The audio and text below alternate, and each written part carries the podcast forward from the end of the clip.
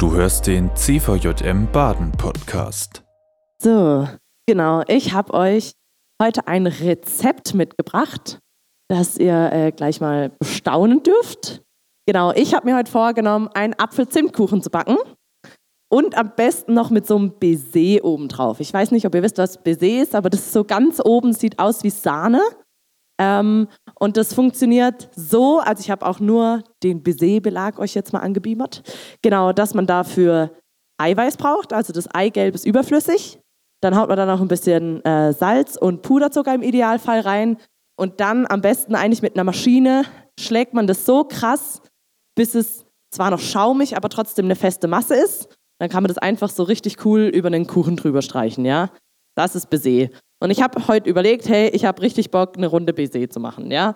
Und dachte, ich probiere das jetzt einfach mal aus. Also anscheinend kommt da ein bisschen Salz rein. Mal ein bisschen Salz rein, so. Hier. Puderzucker habe ich leider nicht gefunden, aber ich dachte, so ein Salzstreuer tut's, äh, so ein Zuckerstreuer tut es auch ganz gut. Wenn da was rauskommt, ja, genau. So, und jetzt kommt nämlich der Teil, den man ja am meisten liebt. Das mit dem Trennen. Ich probiere das jetzt mal.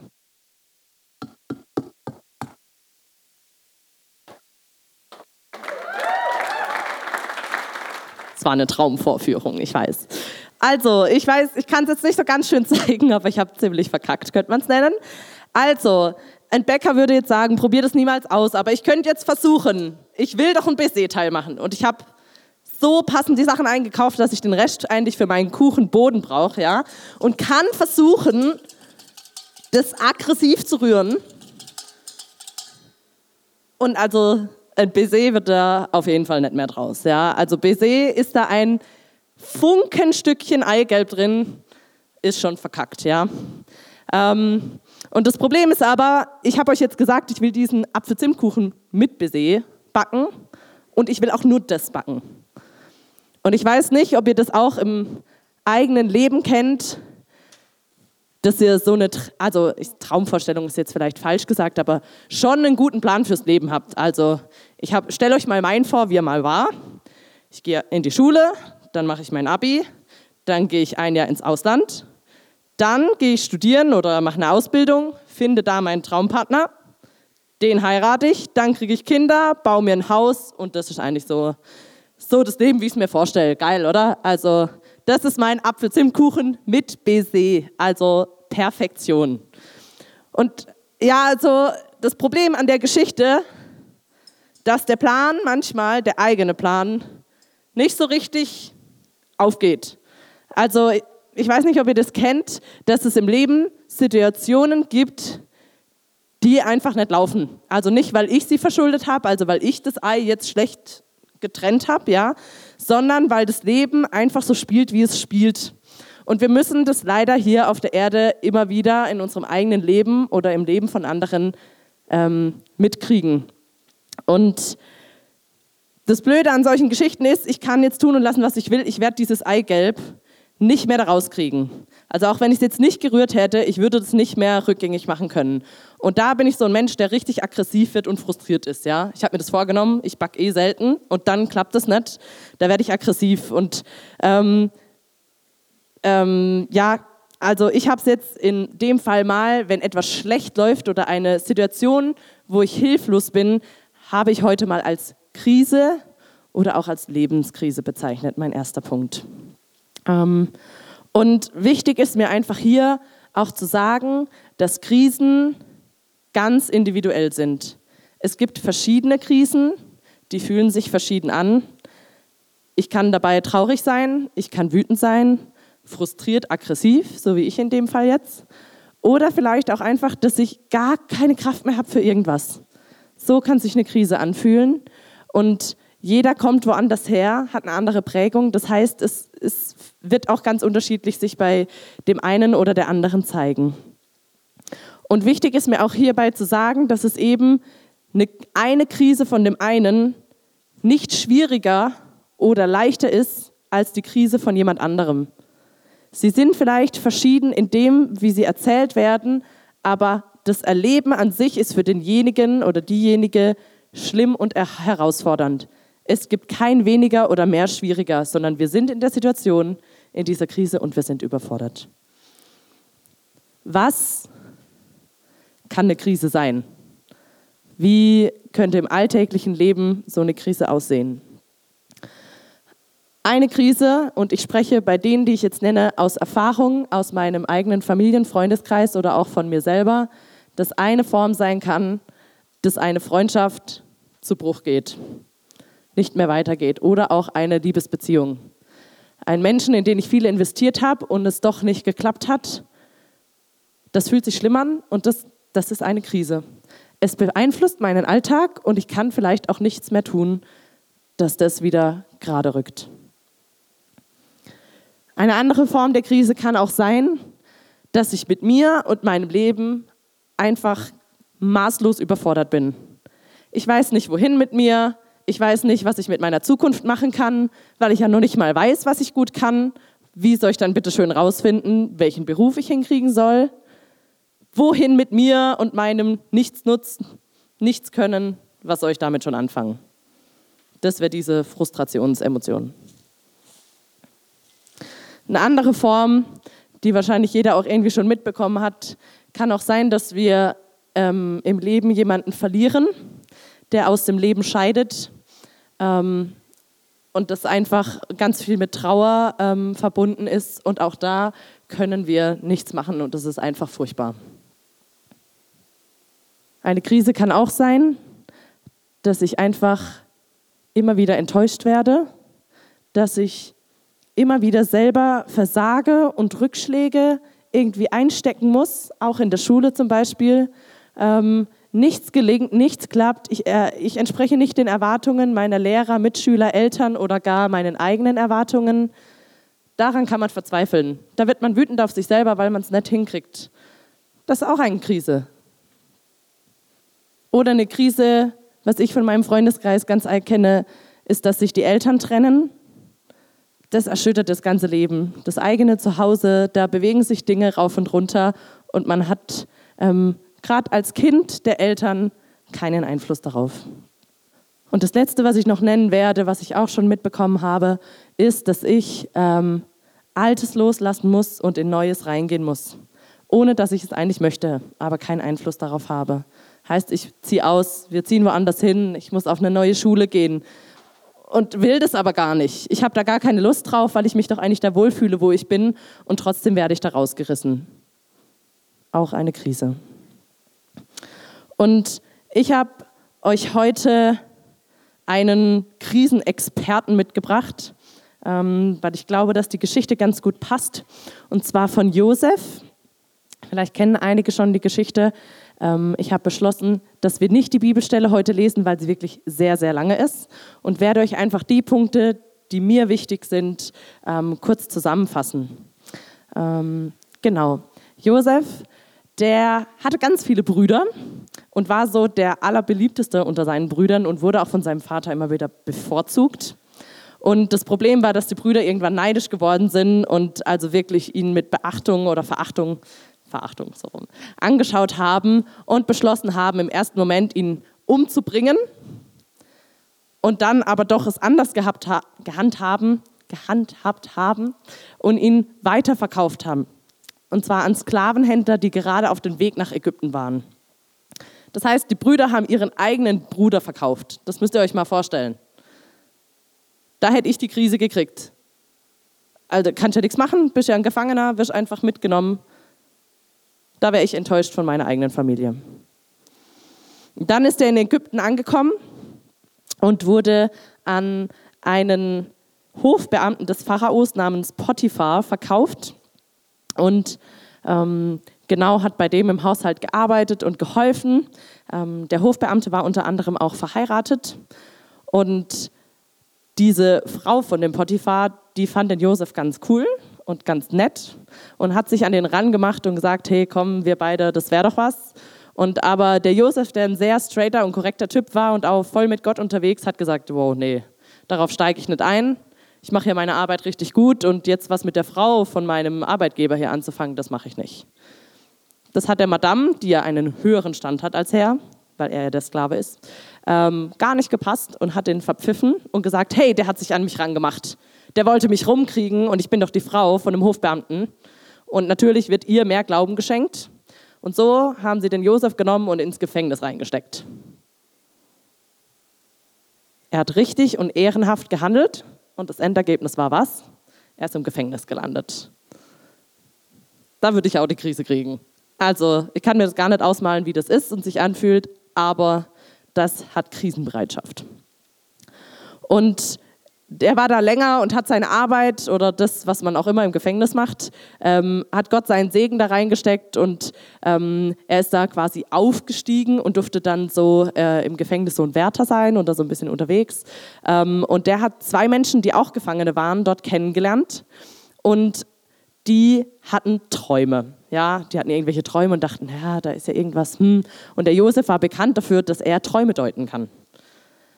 Und dann haben sie den gefragt, hey, Jo, kannst du uns mal sagen, was das zu heißen hat? Und er hat von beiden die Träume gedeutet, die sich bewahrheitet haben. Und einer von diesen beiden Menschen ist rausgekommen aus dem Gefängnis und hat dem Josef versprochen, wenn dein Traum, also dass ich da rauskomme und meinen Job wiederkriege, sich bewahrheitet, ich werde an dich denken und werde dich aus dem Gefängnis holen. Und was ist passiert? Der hat den Josef vergessen die nächste Enttäuschung im Leben. Und das spielt sich alles über auch einen längeren Zeitraum ab. Also es ist jetzt sehr, sehr komprimiert. Aber ich glaube, dass Josef, also was Lebenskrisen so angeht, ein äh, Experte darin ist. Und das meine ich nicht positiv, sondern ich glaube, der hat sehr viel Scheiß erleben müssen, wo ich auch nicht neidisch drauf bin. Jetzt ist die Frage, und das ist mein zweiter Punkt, wenn ich in so einer Krise bin, wie gehe ich denn damit eigentlich um? Also was, was mache ich denn dann? Und ähm, mein Punkt ist, dass ich glaube, dass in Krisen, egal welcher Art, Jesus der richtige Ansprechpartner ist. Davon bin ich überzeugt. Warum bin ich davon überzeugt? Na ja, also wenn wir die Geschichte von Jesus angucken, der ist für uns, für andere ans Kreuz gegangen und hat also ein Leid durchlebt, das wir nicht mal nachfühlen können. Furchtbares ist dem geschehen und er ist als Mensch ans Kreuz gegangen. Also nicht als irgend so ein Gott, der eh nichts empfindet und das halt mal kurz macht, sondern als Mensch mit unseren Gefühlen. Und deswegen glaube ich, weil er die Emotion schon erlebt hat, er unsere Emotionen genauso verstehen kann. Ein Gott, der Mensch geworden ist und fühlt das, was wir fühlen. Und deswegen glaube ich, dass er die richtige Adresse ist. Und ich glaube, gerade wenn wir Lebenssituationen haben oder eben so ein Ei, das wir trennen wollten und also wir können nichts mehr rückgängig machen, ja, was bleibt uns denn dann noch? Dann machen wir mal einen Anruf nach oben. Und jetzt ist die Frage, okay, ich kann jetzt den Umgang mit Krisen mit Gott gehen. Ja, wie kann ich das denn machen? Wie, wie sieht das denn jetzt konkret aus? Eine Variante, und ich glaube, auf die werdet ihr auch alle selber gekommen, mein Punkt, zu beten. Beten, weil wir auch bei Gott alle Kack-Emotionen rauslassen können. Weil der versteht es ja doch. Da kannst du einmal deine Wut, deine Aggression, Frustration, alles einmal rauslassen, weil ich glaube, Gott ist auch ein super Filter. Der möchte ja hören, wie es uns geht und nicht nur, du bist super groß und super toll. Der möchte auch diese Seite hören und sehen, wie es uns geht. Das ist Beziehungsarbeit. Und die andere Variante wäre auch, und das kenne ich auch von mir selber, dass ich in der Krise stecke oder in der Situation, wo ich gerade auch gar keinen Bock mehr habe, an Gott zu glauben. Weil mir reicht es jetzt, also ich verstehe die ganze Welt nicht mehr, ich verstehe die Situation nicht mehr. Dann wäre die andere Form, von der ich selber auch schon Frucht getragen habe, ich erzähle meine besten Kumpel, Freundin, Mama, Papa, wer auch immer, mit dem ich sehr verbunden bin, von dieser Krise und lasse für mich beten. Wenn ich selber nicht mehr kann, keine Worte finde und auch gar keinen Bock darauf habe, ja, dann lass es doch andere tun. Lass doch andere Segen über deinem Leben aussprechen. Wenn man mal nicht kann, Gott versteht es, dann sollen andere für dich beten. Was auch eine super Möglichkeit ist, es gibt ja immer Menschen, die älter sind und erfahrener und irgendwie schon mehr Lebensweisheit haben. Und solche Menschen sind ähm, oft auch Mentoren oder sind offen, Mentoren zu sein. Warum spreche ich davon? Naja, es gibt Menschen, die haben schon genau das Gleiche durchlebt wie wir. Ich glaube, es gibt Menschen, die auch durchlebt haben, wie es ist, wenn die Eltern sich trennen. Warum nicht so jemanden fragen, wie geht man damit um? Was mache ich? was ist meine Aufgabe und was nicht. Und wie, wie hast du das mit Gott gemacht, dass der da reingewirkt hat und innerlich in dir Ruhe gegeben hat über diese Situation? Fragt Mentoren oder Menschen, die vielleicht sogar eine seelsorgerische Ausbildung haben. Nicht, weil mal ein Therapeutenfall ist oder so. Nein, das meine ich überhaupt nicht damit. Sondern Menschen mit mehr Erfahrung wissen oft, was man durchlebt und wie man damit umgehen kann. Oder auch nicht umgehen kann. Und mein letzter Punkt in dem Teil, ähm, ich habe erlebt, ähm, wo ich jetzt auch auf den Philippinen war, dass Zeugnisse sau wichtig sind. Zeugnisse bedeuten ein Moment oder ein Wunder, wo Gott wahrhaftig war. Und ich finde es zum einen bestärkend, wenn andere mir davon erzählen, aber ähm, wenn du vielleicht jetzt gerade in so einem Happy-Clappy-Moment bist, also dein Leben läuft gerade geradeaus und super gut, ich freue mich für dich. Sehr gut, halte daran fest. Und wenn du jetzt und hier oder woanders Wunder erlebst mit Gott, dann schreib's dir auf. Weil später, wenn du mal so einen Moment hast, wo du resignierst und gerade auf Gott keinen Bock mehr hast, gibt es nichts Besseres, dass du es aufgeschrieben hast. Dass du es für dich nochmal weißt, ja doch, es gibt Gott und ich habe ihn schon erlebt. Wir, müssen, wir brauchen das in solchen Situationen oder müssen es uns von anderen erzählen lassen. Mein dritter großer Punkt beschäftigt sich mit der Frage, naja, okay, also ich bin jetzt in einer Scheißsituation. Macht es denn jetzt wirklich einen Unterschied, ob ich bete oder nicht? Also ich meine, ich fühle mich ja trotzdem scheiße. Das nimmt es ja an und für sich nicht weg. Und ich bin überzeugt davon, dass es einen Unterschied macht, ob wir mit Gott unterwegs sind. Und zwar in dem Punkt, dass Gott Veränderung oder Annahme oder auch neue Orientierung schenken kann.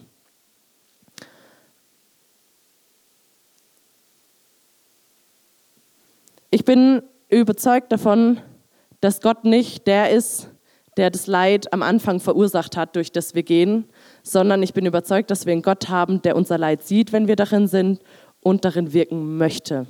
Und er möchte auch dazu eingeladen werden. Und ich glaube, er kann ganz viel verändern in Gebet, aber er kann auch ganz andere Dinge verändern.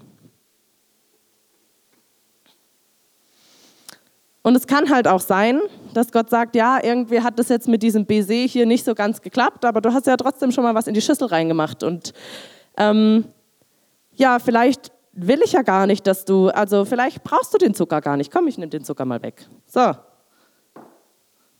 Und Gott denkt, ja, ähm, vielleicht, also es passt vielleicht dir nicht rein und du hast damit nicht gerechnet, aber ich gebe dir eine Runde Käse. Ich gebe dir eine gute Begegnung mit einem Mentor, der dir ein gutes Wort gibt, das deine Augen öffnet für was Neues in dem, was du erlebst. Oder Gott sagt dir, guck mal, ich gebe dir einfach mal noch eine Runde Speck dazu. Speck, geh aufs Max Camp, krieg da einen Input mit, der dich verändert, der dein Herz verändert und dir Ruhe über die Situation gibt, wie sie ist. Und so kann Gott ganz verschieden, der kann auch sagen, hey, komm, ich hau dir noch ein bisschen Pfeffer rein und guck mal, ich gebe dir solche Muffins-Teile. Und man selber denkt sich, warum? Man muss vielleicht auch noch gar nicht wissen und es ist in Ordnung so.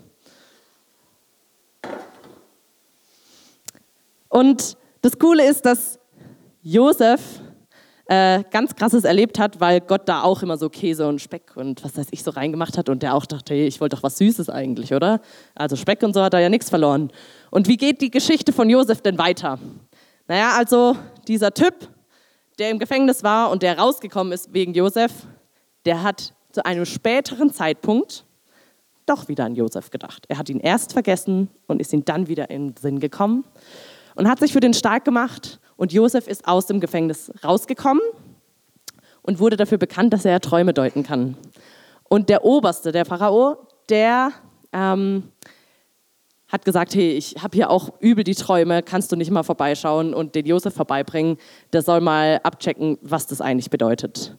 Und schlussendlich war es so, dass das, was gedeutet wurde, rauskam, dass eine Hungersnot in Ägypten ansteht und dass ähm, in geraumer Zeit sie sonst nichts mehr zu essen haben werden und alle eigentlich sterben würden, weil es keine Nahrung mehr gibt. Und Josef gesagt hat, naja, da ihr jetzt wisst, eine Hungersnot wird kommen, könnt ihr ja jetzt schon einfach das ganze Essen und das Getreide und so einfach ein bisschen zurückhalten, dass ihr in dieser schlechten Phase genug Essen habt. Und es ist auch so passiert und sie haben überlebt. weil Josef das gedeutet hat. Und schlussendlich kamen auch seine Brüder wieder, die, also sie sind sich wieder begegnet und auch die hatten Hungerleiden und haben davon profitiert, dass Josef ähm, diesen Traum gedeutet hat. Ich will nochmal, ich wiederhole nicht sagen, Gott hat extra den ins Gefängnis gesteckt und hat den einmal versklaven lassen. Nein, sondern das ist passiert und Gott, das steht wirklich über drin und Gott segnete aber das, was er tat. Also Gott ist überall dabei gewesen und hat überall Segen. Und dann hat er noch gesagt, hey, Begegnung mit den zwei Leuten im Gefängnis, das ist dein Käse. Ha? Da kommt später der eine, der wird dich da rausbringen. Deswegen, ich schenke dir Begegnung und die Gabe, Träume zu deuten. Sau cool. So, was ist jetzt dabei rausgekommen? Ähm, ich stelle das mal darüber. So. Ich habe extra schon eine Runde gebacken, weil also ich habe keinen Backofen hier oben, deswegen, obwohl es heiß genug ist. Am, am Ende von Gottes Plan kam kein Apfelzimtkuchen raus, nein. Da kamen so richtig coole, wie nennt man das, Käse, Schinkenmuffins raus, ja.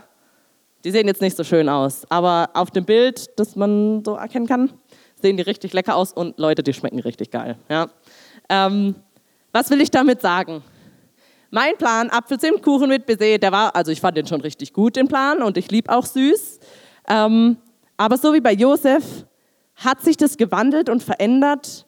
Und Gott hat, obwohl das scheiße war und schlimm war, nach und nach da seine, ähm, seinen Segen dazu gegeben und Leute vorbeigeschickt und Ge Gespräche geschickt, sodass am Ende zwar nicht der Apfelzimtkuchen rauskam, aber es kamen Schinken-Käse-Muffins raus.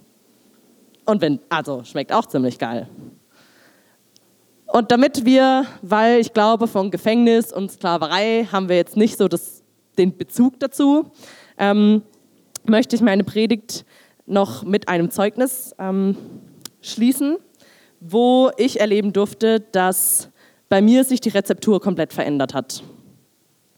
Und zwar möchte ich aus meiner Schulzeit einfach kurz erzählen. Genau, ich hatte eine etwas schwierige Schulzeit, so ab der fünften Klasse bis Oberstufe war bei mir völliges Chaos. Ähm, nicht, weil ich gemobbt wurde oder so, sondern ich war ziemlich dumm oder intellektuell nicht so fähig, würde ich, also habe ich selber bezeichnet. Bei mir hat einfach nichts geklappt. Jede Klausur war schlecht, alles war schlecht, das hat nie geklappt. Ich habe auch immer nur negative Rückmeldungen bekommen. Ähm, und ich meine, die Noten sagen aus, wer du bist. Und also war ich nichts, weil es war alles immer nur blöd. Achte Klasse versetzungsgefährdet. Dann habe ich überlegt, ob ich das Abi überhaupt packe. Hat irgendwie nicht geklappt. Ähm, und das Problem an der Geschichte war, das allein war ja schon schlimm, dass man nichts hinbekommt. Wenn aber die Lehrer dir das auch noch sagen, dass du dumm bist und nichts hinkriegst und du immer wieder an die Tafel gerufen wirst, wo du in Mathe eh schon eine 5 hast, warum du dann noch an der Tafel rechnen musst, dass jeder weiß, dass du eine 5 hast und dumm bist. Also solche Situationen hatte ich bis in die Oberstufe hoch und irgendwann glaubt man, dass man auch blöd ist, nichts kann und dumm und wertlos. Das habe ich geglaubt. Und ich bin sehr dankbar, dass ich ähm, in der Gemeinde in Rastatt ähm, war ich aktiv und da habe ich immer wieder den Zuspruch auch von Gott gefunden, den Menschen oder Gott mir zugesprochen haben, dass das nicht stimmt, sondern dass das, was in meinem Herzen ist, zählt. Und ich habe meinen Selbstwert, der mir zugesprochen wurde oder ich auch lesen durfte in der Bibel, woanders rausgezogen. Also nicht aus der Schule und nicht aus dem, was Lehrer sagen, sondern wirklich aus dem Wort Gottes, aus einem Zuspruch, aus einer Predigt, aus dem Worship. Jesus, du stehst auf meiner Seite. Und hey, er findet mich wertvoll und super und toll und hat mich befähigt, andere Dinge zu tun, auch wenn es nicht Mathe ist. Ja? Ähm, und ich hätte diese Schulzeit und mein Abitur nicht geschafft, also wirklich hätte es nicht geschafft, ich war so grottig, hätte ich Gott nicht an meiner Seite gehabt. Und witzig ist eigentlich, ich bin am letzten Schultag, habe ich gesagt, und Schule, ich hasse dich und ich werde nie wieder kommen. Nie wieder werde ich Schule betreten. Na, jetzt habt ihr vorhin zugehört, was ich gerade so studiere. Also ich werde Lehrerin ähm, für Sport und Musik. Warum? Naja, also es ist so, dass der Weg so gebahnt wurde, dass in meinem FSJ mir Gott aufgewiesen hat und gezeigt hat, dass ich in die Schule gehen soll und dass ich gut lehren kann und das mein Weg ist. Und mein Weg ist, nicht die Leute an die Tafel zu rufen und ihnen zu zeigen, wie blöd sie sind, sondern ich, die, die in meiner Klasse sitzen, und denen es genauso geht wie mir oder ergeht, dass ich die sehe, dass ich die ermutige und dass ich ihnen sage, nur, oh, wie du kannst kein Instrument spielen und Musik, dann gebe ich dir eine Sechs. Nee, eben nicht, sondern ich sehe dich und sage, hey, ich gebe dir all die Persönlichkeit und den Wachstum und also Gott hat mir das Herz für die geschenkt und ich merke das jetzt schon in meinen Praktika, dass ich Frucht sein kann. So. Naja, also ich muss trotzdem diese sieben scheiß Schuljahre erleben und schön was nett und ich will es nicht nochmal durchleben. Aber durch Gott und durch die Veränderung durfte ich einen neuen Plan, der sich mir aufgewiesen hat, dass ich Lehrerin werde und dass ich mit meiner Erfahrung und Weisheit, die ich jetzt habe, dienen kann. Ich kann die sehen, weil ich auch nie gesehen wurde und als dumm verkauft wurde. Und jetzt darf ich in Gottes Reich wirken und handeln. Und ich sage euch, also auch wenn ich nicht dachte, dass ich bei Schinken-Käsemuffin rauskomme in meinem Leben im Lehramt, kann ich sagen, der schmeckt richtig gut. Das war die aktuelle Folge des CVJM Baden Podcast. Wenn dich etwas angesprochen hat, du motiviert oder inspiriert wurdest, dann komm doch gerne darüber mit deinen Freunden ins Gespräch. Falls du Fragen, Anregungen oder Themenwünsche hast, schreib uns eine Mail an info@cvjmbaden.de. Erfahre mehr über den CVJM Baden und besuche uns auf Instagram unter cvjm.baden oder im Web auf cvjmbaden.de. Gerne kannst du den Podcast teilen. Wir wünschen dir eine gesegnete Woche. Bis zum nächsten Mal.